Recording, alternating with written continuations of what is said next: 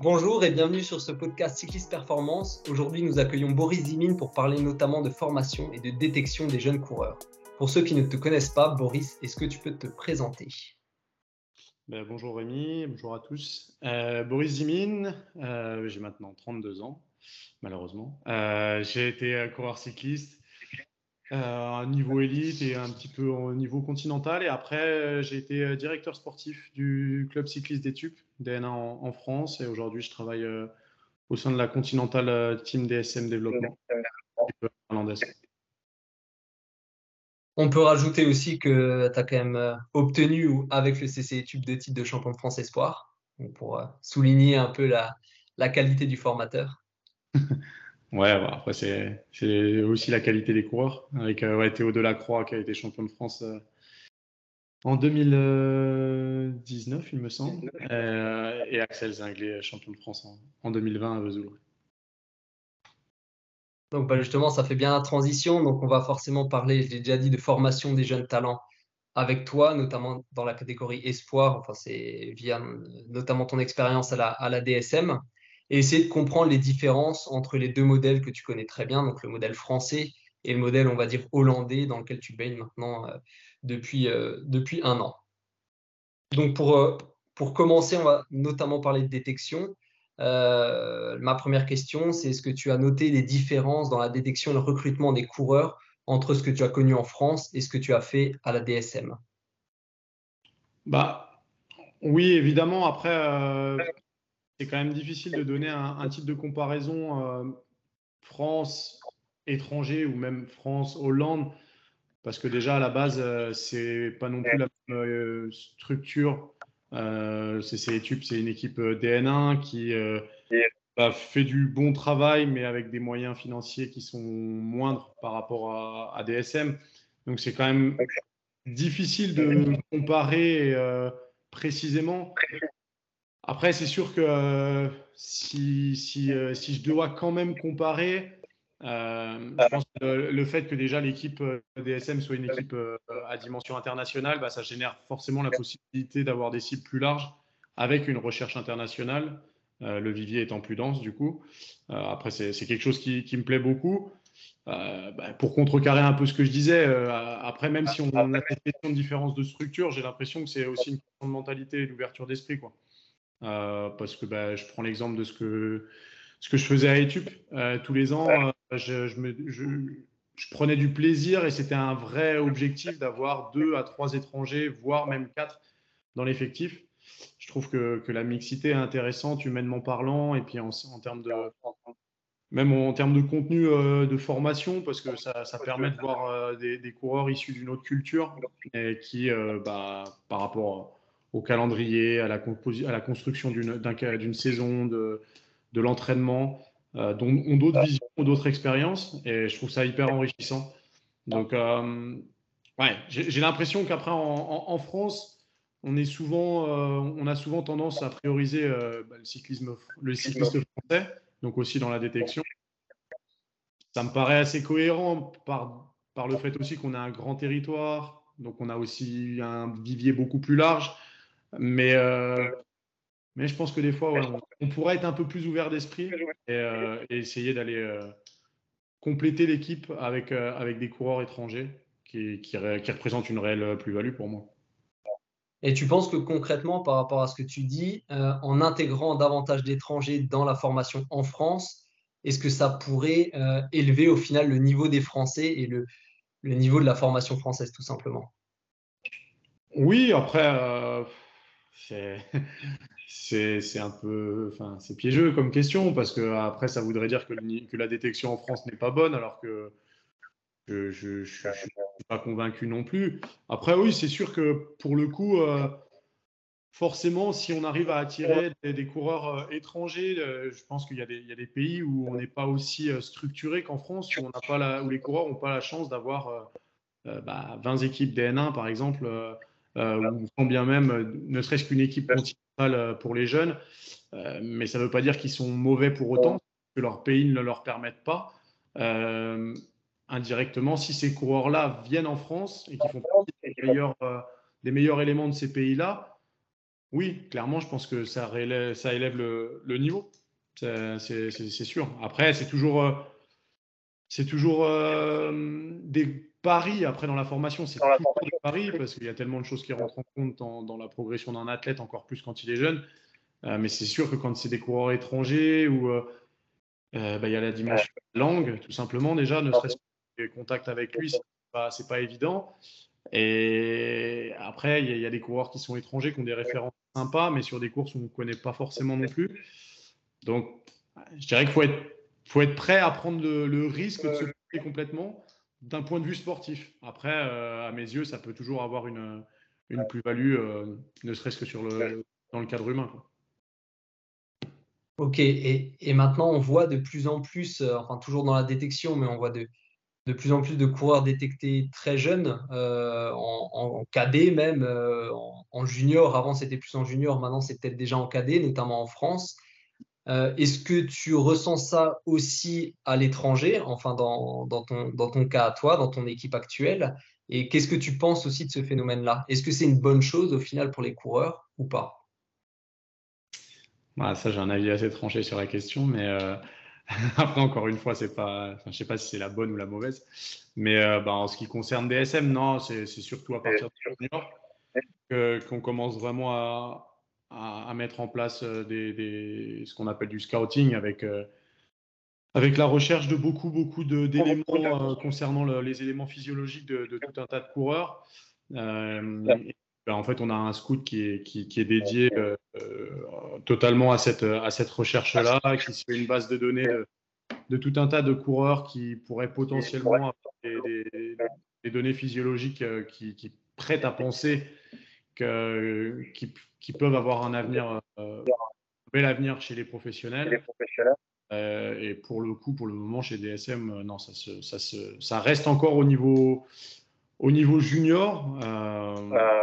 Et heureusement, euh, après, de mon point de vue en tout cas, parce que bah, je, trouve c'est, je trouve ça aberrant et ça peut être complètement destructeur en fait. À cet âge-là, les jeunes, ils sont pas encore du tout dans le vrai vélo. Euh, il y a tellement de facteurs déterminants qui sont pas encore euh, actés. La croissance, l'adolescence, les changements de comportementaux que ça peut, que ça peut engendrer aussi à, cette, à cette tranche d'âge c'est déjà difficile, je pense, à, même à 30 ans, des fois, de savoir ce que tu veux faire de ta vie. Euh, c'est pas des gamins de 16 ans qui peuvent euh, déjà. Évidemment, ils rêvent de passer chez les pros, mais est-ce qu'ils veulent vraiment ça Ou est-ce qu'ils veulent ça parce qu'on leur a dit que euh, papa ou papy faisait du vélo Est-ce que c'est ça leur motivation pour passer chez les pros Ou est-ce que c'est le fait de vraiment faire du vélo à haut niveau et toutes les contraintes qu'il y a derrière?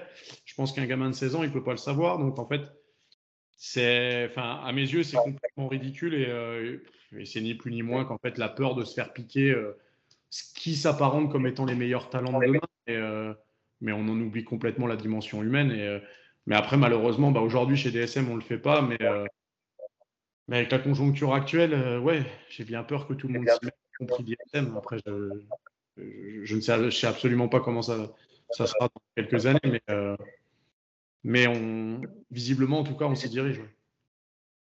Ah, c'est intéressant d'avoir euh, ce point de vue-là. C'est vrai que c'est, on va dire, à contre-courant de la tendance, euh, la tendance actuelle. Et ce que tu dis par rapport à la DSM qui ne fait pas encore ça, ouais, ça me, ça me surprend un peu quelque part par rapport à par rapport à ce que je peux voir dans certaines équipes françaises même, hein, notamment, qui commencent euh, parfois à suivre des cadets, euh, euh, des cadets prometteurs. Ouais, bah après, après bah, déjà, je suis, je suis en lien avec le scouting, mais je suis pas non plus totalement dans la bulle. On va dire que j'ai une autorité d'information, mais, mais je suis pas au quotidien sur, sur les recherches de, de, profil de coureur. Mais déjà, rien que le nom, enfin, en fait, rien que l'intitulé profil de recherche de coureur recherche de profil de coureur me, déplaît. Mais euh, euh, j'ai clairement pas l'impression, en tout cas, ça n'a jamais été dans des discussions euh, de, des coureurs de, 15-16 ans qui sont encore dans la. Ah, ça n'a jamais été le cas, donc je ne pense, pas, pense pas en tout cas qu'on fasse déjà des recherches à ce niveau-là. Après, évidemment, sur les, les championnats nationaux cadets, évidemment que œil sur les noms en fait qui émergent, ça, serait, stupide aussi de pas le faire. Mais, mais c'est sûr qu'en tout cas, on n'est pas du tout en contact à, cette, à cette période-là de leur carrière. D'accord, donc je comprends bien aussi euh, dans, ta réponse que vous, à DSM, vous avez une cellule ou en tout cas des personnes qui sont dédiées au scoutisme et qui sont.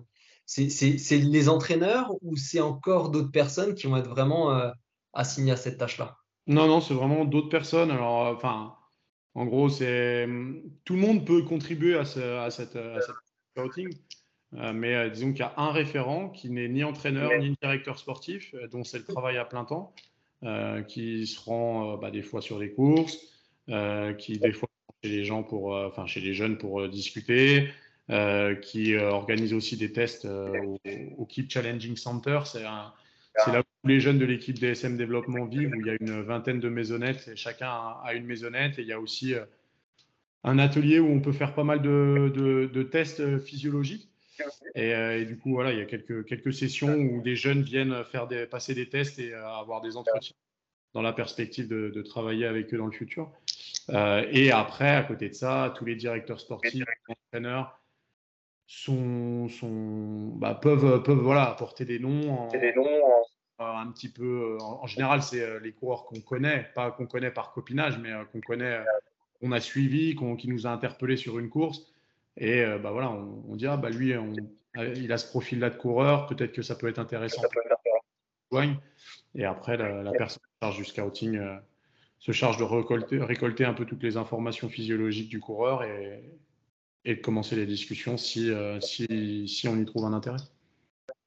Ouais, d'accord, d'accord. Et justement, en parlant des critères euh, qui vont faire qu'un coureur est, est, intéressant ou pas, toi ou vous dans l'équipe, qu'est-ce que vous est-ce que vous avez des critères que vous allez regarder en particulier ou est-ce que c'est plus complexe et plus imprévisible que ça? Ah, Disons que, encore une fois, lié à la, je pense que lié à la conjoncture actuelle, euh, c'est évidemment l'aspect physique rentre en ligne de compte euh, majoritairement, c'est sûr. Après, euh, en ce qui me concerne à chaque fois, les premières questions que je vais poser, ça sera plus lié à la au côté privé qu'à ses chiffres. Quoi. Parce que, je sais pas, sa situation scolaire, ce qu'il aime dans la vie, euh, la vraie vie, quoi. Euh, pas, euh, pas, pas que le vélo. Et, je pense que, je pense que c'est quand même ce qui est, ce qui est prédominant. Enfin, en tout cas, moi, c'est ma vision pour, pour construire une équipe de d'essayer de, de, trouver des coureurs avec des profils certes différents, mais surtout qui puissent être capables de se, sacrifier les uns pour les autres. Et, j'ai déjà eu l'expérience, par exemple, de, mettre de côté des coureurs que, dans, les premières années, de, de pas forcément foncer sur un profil parce que le coureur marchait, parce que c'est pas ma façon de penser. Mais il y a des fois où j'ai pu être séduit par un profil de coureur, majoritairement par ses résultats, plus que par son, caractère. Et euh, au fil de quelques mois, euh, euh, bah, j'ai bien senti que ça ne matchait pas parce que c'était des mecs un peu égoïstes ou, ou, personnel.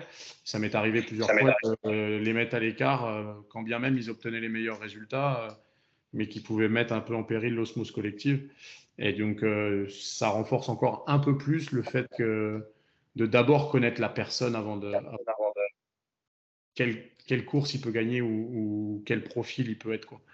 Maintenant, encore une fois, avec la conjoncture actuelle, c'est d'avoir ce côté un peu romanesque de de d'abord tisser des liens avec la personne. D'accord, donc toi, concrètement, si, si je reprends ce que tu as dit, euh, tu, vas, donc tu vas regarder là, tu vas sonder la personnalité du coureur. Alors j'ai bien compris qu'il y avait un côté euh, euh, pour, pour créer du lien, tout simplement, en tout cas dans le, quelque chose de peut-être plus humain ou social, on va dire, mais aussi que certains aspects de la personnalité pouvaient euh, influer derrière sur, euh, sur la carrière du coureur. Et si j'ai bien compris, et, euh, ça veut dire quoi exactement? Qu'est-ce que tu, enfin, un coureur, par exemple, instable dans sa vie ne sera peut-être pas un champion derrière, ou enfin, comment, voilà, comment tu mets en lien ces, deux choses, le potentiel et le le caractère du coureur? Après, il y a aussi une question de feeling. Euh, c'est qui est liée à l'affect, euh, tout simplement. Même sans connaître euh, une personne, en général, avec, plusieurs discussions, il y, a, y a un feeling qui se crée et il y a, avec certains coureurs, un feeling plus important qu'avec d'autres. Mais c'est sûr que quand, un coureur, quand on a une discussion avec un coureur et que les questions du coureur sont toujours orientées sur son propre intérêt, très vite j'en viens à poser la question, mais toi, qu'est-ce que tu, apportes à l'équipe en fait? Euh, C'est curieux d'avoir la, réaction du coureur en face? en général, tu n'es jamais, trop, surpris en fait. Euh, si tu prends vraiment le temps d'analyser de, et de, un recul sur, sur les caractères que tu as pu croiser avant, en général, euh, même si j'aime pas trop le fait de mettre les gens dans des cases, euh, on change pas les gens et du coup, je pense que assez. Le caractère de chacun se... est vite révélé en fait. Et, euh, après, euh, après, moi, j'ai un état d'esprit assez particulier avec le collectif en, en, premier, en première ligne en fait. C'est pas forcément, c'est pas forcément le cas de tout le monde. Tout dépend après de comment, comment on veut construire son équipe, à quoi elle veut, à quoi on veut qu'elle ressemble en fait. Donc, il n'y a pas de bonne ou de mauvaise méthode. C'est juste après une façon de penser, une façon d'être et une façon de vouloir vivre avec les autres aussi. Parce que quand on est en équipe toute l'année, on passe beaucoup de temps ensemble. Et je pense que c'est important que chacun prenne du plaisir à se retrouver. Et, ça passe forcément par le avec des personnes avec qui on partage les mêmes valeurs ou en, ou en tout cas avec des personnes, des bonnes personnes qui sont à même à, faire partie d'un collectif plutôt que de tirer euh, leur propre carte euh, absolument à tout prix euh, toute l'année. Ah, c'est très intéressant ce que tu dis, ça m'étonne pas de toi, en te, connaissant, mais c'est vrai que là aussi, ça peut paraître à contre-courant de ce qu'on voit actuellement, où les watts, la physiologie va être extrêmement mis en avant. Je pense que ça compte certainement beaucoup dans la performance, mais c'est une autre vision là, que tu que, que, apportes et je trouve que c'est euh, hyper intéressant justement pour, euh, pour, pour, la détection, la création d'un groupe et puis l'accompagnement aussi euh, d'une équipe de manière générale. Ouais, ouais après c'est un équilibre, enfin je, je, suis loin d'être le seul à penser comme ça. après tout, toute la complexité de, de, de, réussir à, à, trouver cet équilibre-là, au final, on a, enfin, j'ai toujours ces convictions-là, mais c'est euh, très difficile et utopique. Et bon, des fois ça, des fois ça marche, des fois ça marche pas. Après, euh, dans la formation, tu fais aussi beaucoup de. Encore une fois, c'est quand même des paris aussi. Euh, tu peux te tromper. Euh, et ce qui, est, important, je pense, je pense surtout dans la construction, c'est justement d'une équipe, c'est d'avoir conscience ou en tout cas de vouloir ne pas se tromper par rapport à l'osmose du groupe, plus que vouloir ne pas se tromper sur le fait, sur la, capacité à tout à chacun de remporter une course. Parce que euh, si tu choisis des coureurs qui, qui comment, comment dire ça? L'idée de vouloir à tout prix constituer une équipe de coureurs qui ont déjà euh, gagné euh, X, et, X courses euh, pour moi, c'est pas forcément la, meilleure, la meilleure façon de voir les choses. C'est ma vision à moi serait plus d'abord d'avoir un ou deux coureurs dont tu es sûr que oui, il a les capacités physiques pour, pour gagner des courses, mais ensuite l'entourer de, coureurs qui sont peut-être bons, mais pas aussi bons, mais qui sont surtout capables de, de sacrifier leur chance personnelle pour, pour, euh, au service du leader, justement. Et, euh, et ça, c'est pas toujours évident parce que quand on, veut, quand on, est, quand on est tourné vers la performance, forcément, quand, euh, quand on voit deux gamins qui gagnent beaucoup de courses, bah, on va peut-être être plus facilement attiré vers ces deux coureurs-là. mais la question de l'équilibre est peut-être, est peut-être en tout cas à mes yeux, est prioritaire. Et, après, dans la, dans la formation de ces coureurs ou dans le développement de ces coureurs, est-ce que tu as enfin, je sais qu'on essaye parfois de, de, se dire, tiens, on a détecté ça, ça, pour, ça pourrait donner ça dans, dans X années. Est-ce que, est que toi, tu vois des, des, enfin, des relations Est-ce que tu vois des, des choses euh, plus ou moins euh, logiques dans, dans, la progression des coureurs ou chaque coureur a vraiment sa progression propre et elle est, est-ce que finalement elle est anticipable ou pas, euh, selon toi? Bah, non, je pense que chacun a son parcours. Après, après c'est sûr que, oui, non, chacun a son parcours. Il y en a pour qui ça va aller plus vite. Euh, et qui vont atteindre les sommets plus rapidement, mais qui derrière ne c'est pas une garantie non plus qu'ils les tiennent euh, très longtemps. Euh, à l'inverse, tu en as d'autres qui vont progresser plus étape par étape. par contre, c'est sûr que c'est sûr qu'assez rapidement quand même tu tu perçois assez vite un coureur qui a vraiment quelque chose, quelque chose, sans pour autant te donner la garantie qu'il arrivera vraiment tout au sommet, mais assez rapidement quand même quand tu, quand tu fais, enfin, quand aimes vraiment, euh, quand tu fais ce métier-là avec passion et puis que tu, tu, prends vraiment le temps de regarder euh, l'attitude, le caractère, euh, parce que le caractère, il y a aussi pour beaucoup de, de, chaque coureur, tu peux assez rapidement quand même entrevoir, entrevoir un peu la sélection naturelle qui va. Ok, et puis après, maintenant, si on se concentre sur, la formation, on a parlé beaucoup de l'aspect euh, détection, est-ce que là aussi, tu as constaté, enfin c'est un peu la même question euh, qu'au départ pour la détection, mais est-ce que tu as pu constater une différence dans, dans l'approche envers les coureurs entre euh, le modèle français que tu as fréquenté en tant que coureur et en tant que directeur sportif et le modèle que tu que as découvert cette année à la DSM euh, ouais, ouais, bah j'ai, ouais, j'ai, j'ai, pu, j'ai pu voir des, des, différences assez importantes, même si encore une fois, j'aime pas trop parler d'étrangers de France parce que bah, mon expérience, ça se résume que à celle que je vis là avec euh, avec DSM, donc c'est pas une c'est pas une généralité non plus à l'étranger. Euh, je, je sais pas vraiment ce qui se fait dans, dans d'autres dans équipes, mais euh, mais par exemple en France, hein, on euh, chez les, dès chez les espoirs, on va avoir tendance à déjà mettre les coureurs dans, un profil clair euh, et d'organiser son programme de course en fonction de ça pour performer. Euh, un grimpeur, on va vraiment faire composer sa saison pour qu'il arrive à son pic de forme, je dis une bêtise, au Giro Val d'Aoste, dans le but pur et dur de performer. Là où chez DSM, on est plus, plutôt à faire un panel de courses vraiment très varié, ça, on met moins l'accent sur la spécialisation de, des coureurs en fait. L'idée c'est plus de leur donner des, expériences différentes et de les laisser se développer euh, bah, via l'entraînement parce que c'est pareil à l'étranger on court beaucoup moins aussi. Euh, donc ils passent plus par des, gros blocs d'entraînement et les courses sont plus des expériences euh, que le résultat pur et dur. Euh, on a la chance, enfin, je ne sais pas si c'est une chance, parce que justement, en connaissant, en découvrant un peu ce modèle-là, je ne suis pas convaincu que ça soit une chance, mais en France, on a quand même, même si ça devient de plus en plus difficile pour tout le monde, euh, pour les organisateurs, on a quand même un, calendrier assez dense euh, et où les coureurs passent moins par des blocs d'entraînement. Chez DSM, par exemple, c'est pas rare que les coureurs passent par 4-5 semaines sans, compétition et plus euh, par bloc d'entraînement.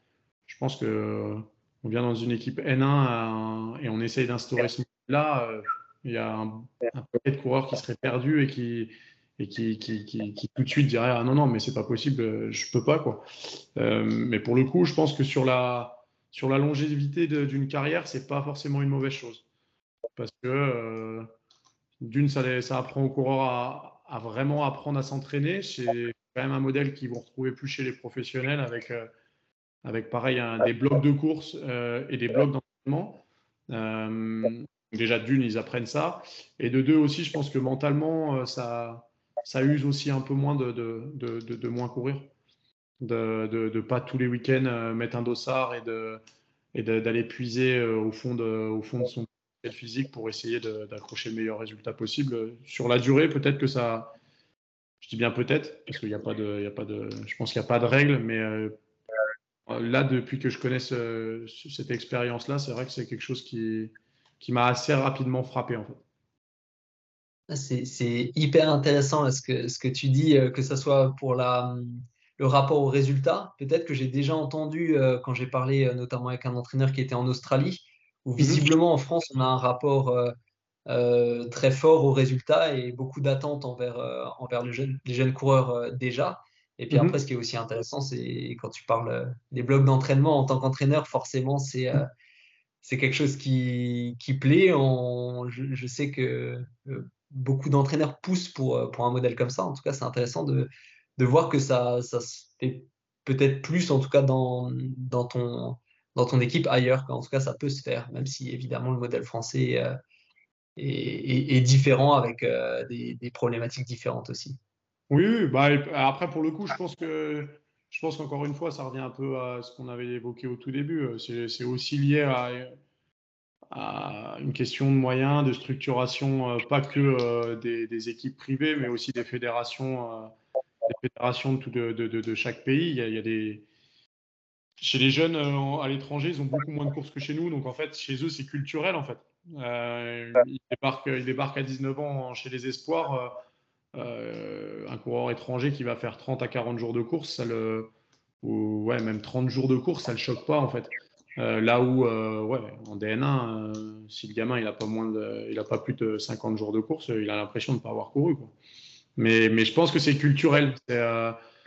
chose, vu que c'est depuis le, le, plus jeune âge, bah, ça les gêne pas en fait. C'est ancré en eux et, voilà. Et je ne sais pas si aujourd'hui euh, ça serait possible. Bah, évidemment, ça serait possible, mais je ne suis pas sûr qu'il y ait beaucoup, beaucoup de coureurs qui fédéreraient aussi facilement à ce modèle-là. Ouais, ok, ok. En tout cas, c'est bien d'avoir euh, d'avoir ton point de vue là-dessus. Et, après, toujours en parlant des, compétitions, mais est-ce que enfin, l'approche des coureurs euh, vers la compétition, tu en as déjà un peu parlé avec le résultat, mais est-ce qu'elle est, et la prise en charge aussi des coureurs pendant les compétitions, est-ce qu'elle est différente euh, euh, dans ton équipe actuelle par rapport à ce que tu as connu, euh, notamment dans les équipes DN en France? Bah, Après, encore une fois, c'est pareil. J'ai connu que équipe où, où j'étais un peu maître, enfin seul maître à bord, entre guillemets. Du coup, je faisais en fonction de mes convictions à moi. Donc, c'est difficile de c'est difficile de, de, de, de, comparer, même si euh, ben,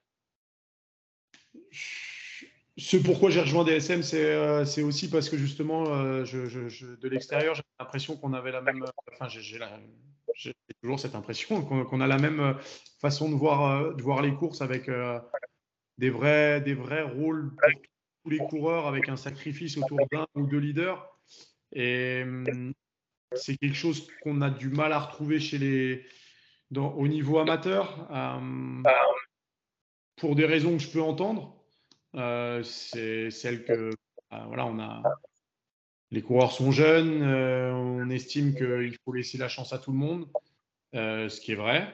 Je suis assez d'accord, mais malgré tout, pour moi, c'est inconcevable de partir sur une course sans un, sans un plan clair et établi, de partir avec six francs-tireurs. C'est pas du tout ma façon de, c'est pas du tout ma façon de voir les choses parce que, à mon sens, c'est juste porter le même maillot, le même cuissard et, et basta. Et, euh, et, là, chez DSM, on, a, à chaque course, on a un plan clair autour de un ou deux coureurs. Euh, chacun des autres coureurs a, un rôle euh, vraiment défini, en, en, rôle d'équipier tout simplement, mais qui doivent intervenir à différents échelons de la course. Et bah, on essaye de, de faire mixer un peu les rôles pour pas que ça soit toujours le même qu'il euh, soit, soit comme ça. Euh, enfin, qu'il soit leader et qu'il soit protégé. Donc ça, ouais, je pense que c'est assez... Euh, ça aussi, c'est une différence quand même. je pense qu'à l'étranger, on est... On a un peu plus ce, côté... comment, quel mot dire? Comment qualifier ça? On a plus ce côté vraiment équipe euh, la construction vraiment d'une équipe, équipe pour que ça soit un, le meilleur coureur ou la meilleure carte euh, de l'équipe le jour qui l'emporte, plutôt que euh, plutôt que les discours de façade. On est des copains, on est une équipe, mais qu'au final, la priorité c'est que que soi-même tire les marrons du feu, comme je peux souvent le voir en. Ah, d'accord, d'accord. Et hum, après, il y a une question, enfin, moi, qui me, qui m'intéresse beaucoup en tant qu'entraîneur. Voilà, je sais que, que tu n'es pas entraîneur, mais je sais aussi que tu aimes bien suivre euh, ce que font les coureurs et que c'est un domaine qui, qui t'intéresse aussi. Et là aussi, est-ce que tu as pu noter des, des différences dans l'approche entre euh, ce que tu as vu euh, durant ton parcours en France, notamment au CC TUP, et ce, que tu, ce que tu vois à la DSM Je pense notamment au, fameux modèle polarisé qui, qui paraît-il, est très utilisé en Hollande, mais il n'y a peut-être pas que ça. Enfin voilà, je voulais savoir si, si tu avais noté euh, euh, des, des, différences en termes de préparation. Euh, bah oui, après, après c'est aussi en lien avec le nombre de jours de course. déjà, à partir du moment où tu n'as pas la même densité de nombre de jours de course, forcément, tu es obligé de, travailler d'une façon différente. Donc, la, la, culture de courir pour culture, ça n'existe pas chez DSM.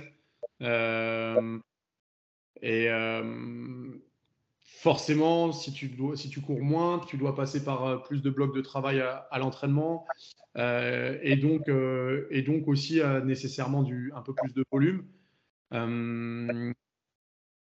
avec mon passage chez DSM, pour le coup, je, regarde toujours et ça m'intéresse toujours de, voir ce que les coureurs font, mais, mais voilà, je suis, arrivé dans une structure où tout est quand même très carré, calibré et où du coup, bah, je regarde ce que, ce que les coureurs font, mais où j'ai pas forcément mon, j'ai pas forcément euh, beaucoup d'échanges sur euh, sur l'idée derrière de l'entraînement, euh, mais ce que j'ai pu remarquer, notamment par rapport au, au stage d'entraînement, c'est que ouais, on va on va rouler peut-être un peu plus. le volume sera est un peu plus important. Après, il y a y a aussi quelque chose à prendre en compte, c'est c'est que sans manquer de respect à qui que ce soit, ben voilà, quand j'étais au CC Tup, euh, j'avais 3-4 coureurs par an capables d'être au départ de courses internationales et qui pouvaient potentiellement y avoir un rôle. Là, chez DSM, tous les coureurs ont des références internationales très élevées avant même de rejoindre l'équipe. donc, bah, une Ferrari avait un plus gros moteur que mon Scénic. donc, on ne peut pas l'alimenter pareil non plus, en fait. C'est quelque chose quand même qui est, enfin, c'est difficilement comparable. Euh, par contre, un fait sûr, euh, sûr et certain, c'est qu'effectivement, ça vient renforcer l'idée que qu'on ne peut pas entraîner euh, deux coureurs de la même façon, parce que tout dépend d'où il vient, quelle a été ses charges de travail par le passé, quel est son moteur aussi, et ça, ça ça c'est aussi une des clés de l'entraînement. Donc dire qu'on s'entraîne plus ou qu'on s'entraîne moins ou qu'on s'entraîne plus polarisé ou pas, c'est pas évident de, c'est pas évident d'y répondre de manière euh, très euh, brutale et enfin unilatérale. Ouais, ouais, mais c'est bien, ça donne déjà des, des, éléments de réponse, on va dire, des éléments de réflexion plutôt, euh, ce que tu nous dis. Et, après, je voulais terminer sur, euh, enfin, il y a encore quelques, j'aurai encore quelques questions, mais terminer sur le, sur le système français, revenir au système français. Euh, alors, je sais que tu as été, entre guillemets, co-CC études, je sais aussi que tu as été euh, à nos gens hein, quand tu étais en espoir première année, il, me semble, et que bon, tu as fréquenté ce, ce système-là, des équipes DN, des, voilà, même des, en junior aussi, en cadet aussi. Et je voulais savoir si tu avais, euh, plutôt quel était euh, ton, ton, avis euh, actuellement, avec ton expérience actuelle, sur ce, sur ce système-là. S'il était plutôt bon, s'il y avait potentiellement des choses que toi, tu changerais dans, dans, dans, ce modèle-là ou que tu aurais aimé apporter. Enfin voilà, j'aimerais tout simplement ton, ton avis sur le système actuel. Après, déjà, on est français, donc on est français. En, en, étant français, on gueule tout le temps. mais euh, et c'est pas facile de, de, faire des, des, règlements et de, et de composer une, une, une, vraie belle structuration. Et puis les, les, avis vont toujours diverger. Après, euh, mon opinion, c'est qu'aujourd'hui, on nivelle clairement vers le bas. Euh, j'entends souvent dire que le peloton amateur d'aujourd'hui est plus fort que par le passé, mais à mes yeux, c'est complètement stupide. À l'époque, il y avait beaucoup moins d'équipes professionnelles, donc c'était réservé à l'élite exclusive, les vrais meilleurs coureurs. par exemple, tu parles de mon passage à Etup en tant que coureur ou à nos gens. je pense que pour ceux que j'ai pu croiser dans ma carrière, des coureurs comme Thomas Bouteille ou Sébastien Grédy ou Benoît Daninx ou d'autres, ils auraient certainement fait 10 ans au Continental aujourd'hui avec largement requis pour y être. Euh, sauf qu'à l'époque, il n'y avait pas autant d'équipes euh, à Conti, par exemple. Euh, le niveau moyen d'aujourd'hui est certes peut-être plus homogène. il y a peut-être une plus grosse densité de coureurs au même niveau moyen que par le passé. tout simplement parce que beaucoup sont beaucoup plus suivis, mieux suivis, plus jeunes, donc plus tirent mieux, meilleur profit de leur potentiel physique. Mais les meilleurs coureurs actuels amateurs sont pas du tout meilleurs que ceux du passé. Je pense même le contraire. Euh, pour moi, l'exemple flagrant, c'est les, les Continental Développement. Aujourd'hui, 5 à 10 des meilleurs de chaque génération sont déjà dans des équipes continentales, euh, donc ne courent pas en N1. Euh, donc, ouais, à mes yeux, c'est pas difficile à, comprendre que les meilleurs sont déjà pas forcément beaucoup en N1. Après, ça ne veut pas dire que ça sera les meilleurs coureurs euh, dans le futur parce que je pense qu'il y a certains coureurs qui ont un choix beaucoup plus intelligent de rester en N1 et de, passer euh, par un autre cursus que d'aller directement en continental. Euh, je ne pense pas encore une fois qu'il y ait de bonne ou de mauvaise voie pour atteindre le, haut niveau. Euh, mais par contre, ce que je regrette, c'est que je pense que, aujourd'hui, on a beaucoup trop d'équipes N1. Euh, il y a beaucoup de coureurs qui sont en N1 qui, n'ont rien à y faire, en fait. Euh, ça devient problématique parce que, du coup, bah, toutes les équipes doivent avoir un, minimum de, un minima de coureurs, un minima de, budget, mais du coup, avec le minima de coureurs, bah, ça veut dire que ça fait la surenchère financière au niveau du matos, au niveau des frais de stage, au niveau du suivi, des frais de déplacement, parce que bah, chaque coureur va demander à avoir une, une sorte de rémunération derrière. Et du coup, ça met vraiment en péril le travail de formation, euh, la qualité du travail de formation. Quoi, parce que du coup, les équipes qui n'ont pas les, les, reins solides financièrement, euh, bah, elles se retrouvent à faire tout à moitié.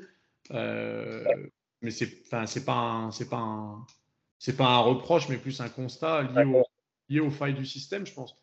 Euh, parce que, bah, et du coup, ça, ça empathie sur la structure, mais aussi sur certains coureurs, parce qu'il y en a certains qui ont un, bon, un très bon potentiel et qui pourraient peut-être faire une jolie carrière derrière, mais bah, parce que leurs structures sont un peu pendues financièrement, bah, peuvent pas assurer un, un, suivi et lui permettre de, de, progresser comme dans les meilleures conditions. Quoi. Et, et, c'est clairement un frein aussi pour faire décoller certains coureurs à mes, à mes yeux. Je pense que là, aujourd'hui, avec, euh, avec, euh, alors 25 ou 30 équipes en N1, c'est n'importe quoi. C'est tu, penses alors que est-ce que l'avenir, plutôt, est-ce que l'avenir, il, est euh, chez les continentales, justement, comme, comme la DSM ou comme, comme on peut le voir, l'équipe FDJ continentale Est-ce que pour toi, c'est l'avenir de la formation? Bah, L'avenir, euh, en tout cas, c'est la conjoncture actuelle. Et oui, je ne pense pas qu'il y aura de retour en arrière parce que. Euh, parce qu'aujourd'hui, toutes les équipes World Tour veulent, euh, veulent avoir une équipe continentale développement.